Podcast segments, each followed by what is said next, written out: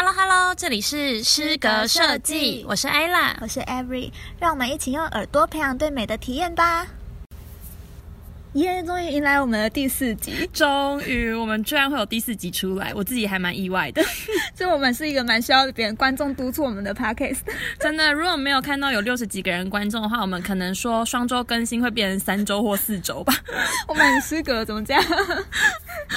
而且我很意外，因为。没想到我们 IG 才开了没有多久，居然居然就已经有六十几个人追踪，很感谢大家的支持，真的，我们我跟 Every 我们都超级意外的。好，那我们接下来就要讲一下我们第四集的主题。那我们第四集呢是想要跟大家分享一本书，这本书叫做《设计作为艺术》，对，然后它是有一个意大利的艺术大师叫做布鲁诺·莫纳利撰写的书。对他真的是非常一个大师级的人物。不过这本书我们其实也是挑了很久才选中他的，嗯，因为当初看到这本书，它是在今年二零二零年才在台湾出版。那我跟 Every 是有点不想要讲大家都知道那些设计类的丛书，所以我们就挑了这一本新的书来说，而且它的名字也蛮吸引人的，叫做《设计作为艺术》。对，殊不知我们阅读了之后才发现，它跟我们的想象差了天差地远。因为像我一开始会想象，应该是在讲说。大家争论不休的题目就是设计跟艺术到底能不能画上等号？结果阅读完才发现，哦，原原来完全不是我想的这个样子。对，完全不是。其实那个作者他讲的很多，怎么说？他的这本书的核心价值概念跟。我们自己在设计学院的时候，老师所讲的概念是很雷同的，你不觉得吗？嗯，对。嗯啊，我这边跟大家讲一下这本书的前言，就已经很清楚的阐明它的核心思想了。那段文字就是说，如今文化正在转变为大众的事情，艺术家必须布下神坛，准备替肉铺制作招牌。简单来讲，就是说美这个概念，它要是能够融入并且应用于日常的，你不觉得这个概念它其实就是我们现在设计圈不断在做的事情吗？嗯，就是在讲说，当你的你身边的艺术品，它不应该只有一个美观的功能，它应该要。兼具实用性，其实这个主流价值观已经持续很久很久了耶。对啊，所以这也导致我当时在读这本书的时候，我读大概八十几页，我就讯息 Every 说：“完蛋，我没有心得。”我觉得他都在讲老师讲的话。我跟你讲，我一开始看完之后，我也没有办法写出什么心得，我一直被他卡在他中间的那些什么自然的。竹子啊，玫瑰柳橙，我在那边卡了很久，想说到底为什么要写这个？对，Every 就一直跟我 loop，然后他就说他看到玫瑰柳橙竹子，玫瑰柳橙竹子啊，还还有太极。对，我一直很 confused，我不知道他写这个的原因到底是什么。可是看完你整本书之后，你去往回推想，他有很深的思考在里面，蛮精深的一本书。嗯，然后我们也很佩服，果然是大师。对。刚才虽然这样子讲这本书，但其实我们后来发现这本书是是在反正就欧美国家，它在一九六六年的时候就已经出版了，然后隔了半个世纪才漂洋到海到台湾出版。我们隔很久，就是代表其实台湾的设计就落后人家蛮多的？就是到近几年才开始比较重视吧。好啦，起码有进步。好啊，其实起码我们有就是出版这本书了。对。那我跟 Every 呢看完整本书之后，我们很推荐想要进入设计系或者是对设计系有兴趣的大众可以去读。不过也不得不说，对如果你已经从设计领域毕业的话，这本书不太能够对你的设计能力有多大的帮助。对，它是它是一本很好、很容易理解跟阅读的书籍，但是它不会让你说你今天读了之后，你的设计功力突然大增。可是它可以开启你的一个设计思维。好，那我们这边我们先跳到这本书它整体的一个架构来跟大家介绍一下。这本书它横跨了很多不同的设计领域，从平面设计、工业设计、工业设计又带到建筑设计，然后到研究设计，全部都讲到了。就是我觉得很厉害的地方是布鲁诺这个艺术家，他横跨那么多领域就算了，他也可以对每一个领域的见解都深入浅出。我觉得，尤其是他对每一件事物的看法，因为我想举一个例子，就是像刚刚不是有提到嘛，它里面在讲一些柳橙之类的东西，对。但我想要跟大家分享一下，他怎么样形容一颗柳橙。柳橙会被他视为是一个模组化的个体，然后这个个体是有一个个的瓢瓣，沿着一条垂直线排列，然后构成一颗球体。你不觉得这个形容就是 很不像一般大众会讲的形容吗？因为假设我今天要请你形容一颗柳橙，我们是不是通常都会说哦，就是它是一个柳橙，然后你把那个皮剥开之后，你就可以吃了。对，然后里面有汁这样子。对，就是这样。但你有没有发现，就是从大师的角度来看，它是从事物的本质，然后慢慢的研发到外面成熟的整体的状态。哦，它是由内往外长的。对，它不是像我们一般人的逻辑思维是，哦，我们看到了什么，然后我们再慢慢把它补开之后，慢慢的去探讨它的深入本质。但是艺术大师他是从一个事物的本质，应该是他直接看就是那个事物的本质，然后再看它怎么样的发展到一个完整成熟的个体。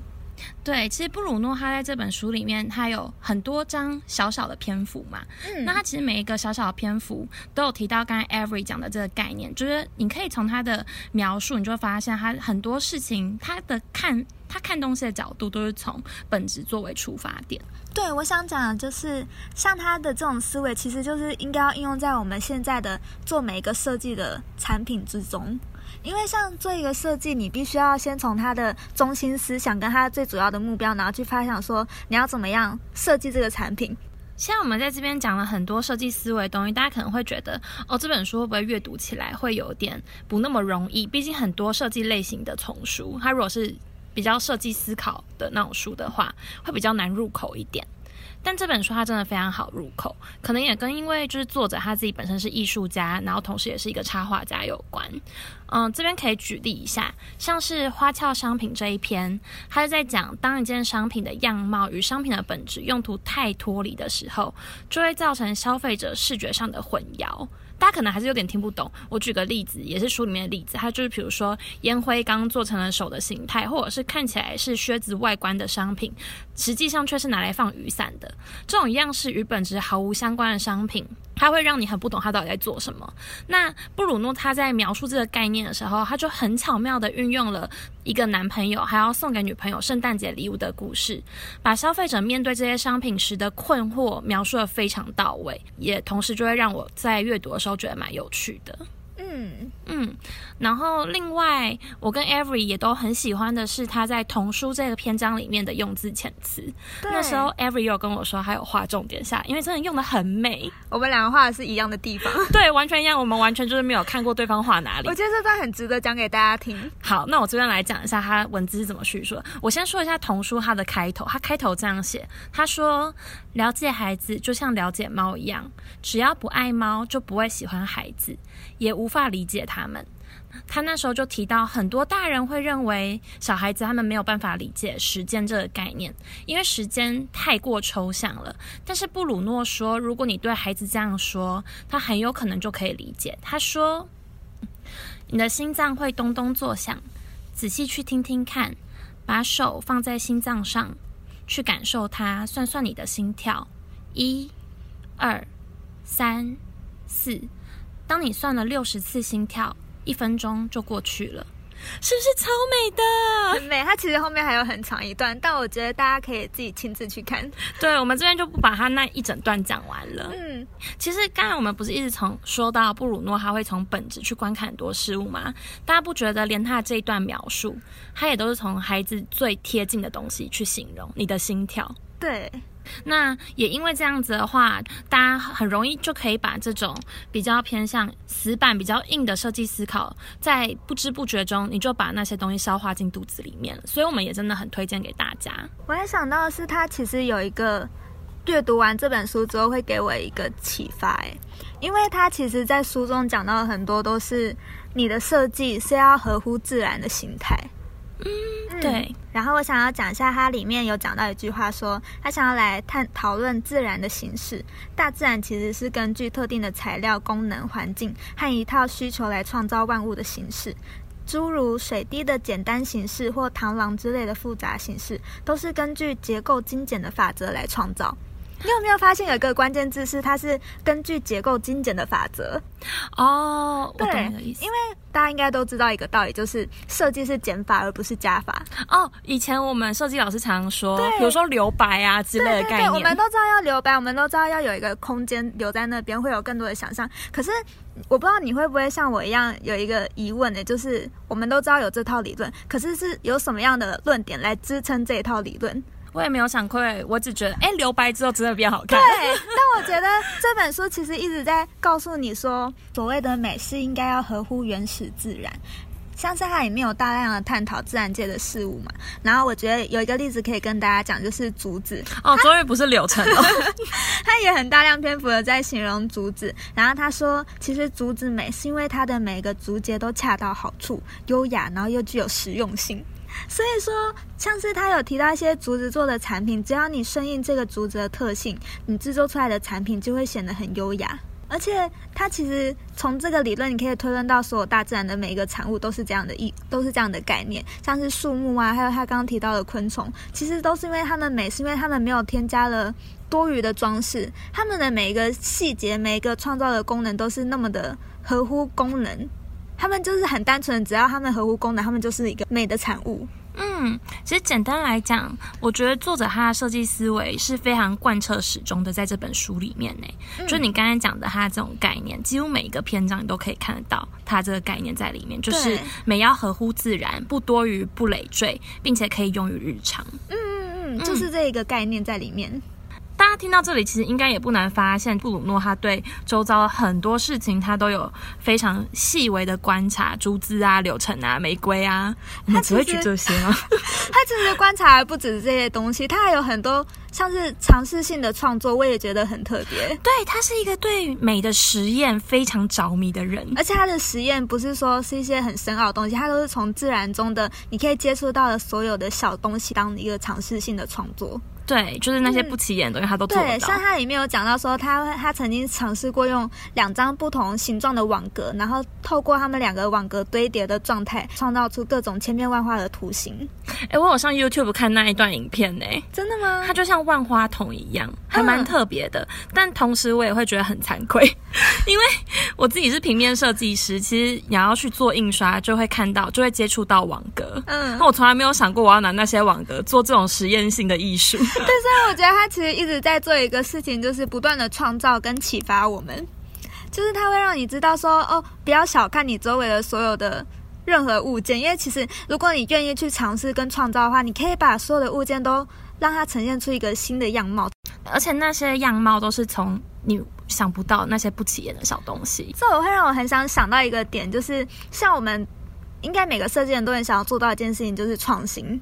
嗯，对，然后还有得到灵感。但是我们通常是不是做的事情，都是我们都会上一些很漂亮的网站去看一些大师级的作品，狂花 Pinterest 或 Behance。没错，但是但是当你看这些大师中，你学到学习到的东西，其实再回到回归到你自己的作品里面，它并不是一个真正的创新。你没有做到创新啊，你只是把它就是消化了，嗯，然后你再做出不同的画面，可是你用的是类似的手法。对，可是你不觉得布鲁诺这个这样子的尝试性的创造才是真正的创新吗？因为你可以玩出真正的新的视觉、新的花样，对，别人没有做到的。嗯，他不是，他是光光靠自己跟他对这个自然世界的想象，我觉得这很特别。其实这很厉害，就是呃，我也不太知道现在大家有没有那种闲时间。或还是说这样的讲法是错误的？就是你今天如果是大师的话，你就会有能力做到这些事情。我觉得他比较像是他已经把观察跟不断的创尝试创造变成他日常的习惯了。这是一件很可怕的事，哎，就是你把他逼迫到变成你的日常、你的习惯，你已经不觉得他是一个大师。对，像我们去做，我们就觉得哦，我们现在逼迫自己就要去做一个创新的东西，这就是我们跟大师的差距。我会觉得很有压力。但我觉得，其实他这个方式，应该说也是一个很简单的小实验。如果说我们不要把它当一个那么有负担的事情，其实我们也可以在平常日常生活中，就是只要用心观察，我觉得其实你是可以发现一些东西的，应该也会蛮有趣的。嗯，我们之后来做做看吧，看我们可以维持多久。好。那前面讲了非常多这本书的优点，会想要稍微讲一下这本书当时给我有一些美中不足的地方。诶，像书中他对某些装置艺术或者是某些设计，他在阐述的时候，他是没有附照片的。哦，我对这一点很，我也觉得很遗憾。真的，你很难用它单纯文字去想象出它那个画面到底长怎样。就是你对他某一些描述很有兴趣之后，你要自己再开一个 Google 去查 那到底什么样的画面？那很累耶。就是一般来讲，书都应该会直接附照片给你啊，尤其是设计书。对，结果这一本它居然就是它附，它有附。他附的都是一些布鲁诺的手稿，像那时候印象很深刻。那时候布鲁诺他在讲一个无限海报的形式这种概念。那那时候我对无限海报就充满了想象，就觉得哇，你可以把一张海报做到无限大。然后他说是以拼接的手法，然后他讲的很厉害很厉害。所以在我想象里面，就把那张海报想象非常强大。结果后来我自己上网查之后，我有点失望。我觉得应该是因为那是他那个年代的作品吧。毕竟那个年代跟我们现在的设计风格是有落差的，真的。但重点就是我靠他的文字的时候，我真的把他想象的非常厉害。这里面还蛮多东西，我们都要自己再另外去查，是一个蛮蛮可惜的事情。对，哦，一直到现在对他的标题跟他里面书的内容。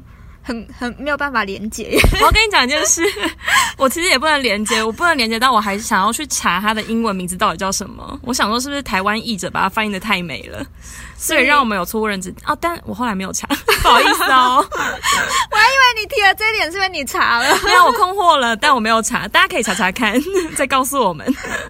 好，我觉得简单来说，这本书还是可以总结，就是。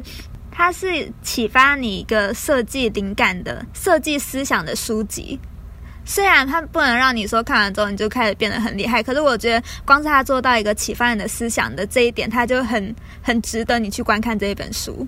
啊，我觉得总结很适合送给大家一句话，就是他当初在。像我们刚刚那一段尝试性创作的那一段，他有一句话，我觉得说的很好。他的大纲就是说，当你今天做这些尝试性的创作之后，如果你做出来的画面是失败的、破碎，然后看起来毫无合理性，那也无所谓，就算失败了又如何？哦，这句话超棒的，真的很适合送给在设计路上持续努力的大家。因为他的说法就是，当你今天已经做了这样的尝试之后，你就算没有办法得到一个很美的画面，但你也可以得到的是一个自己灵感上的启发。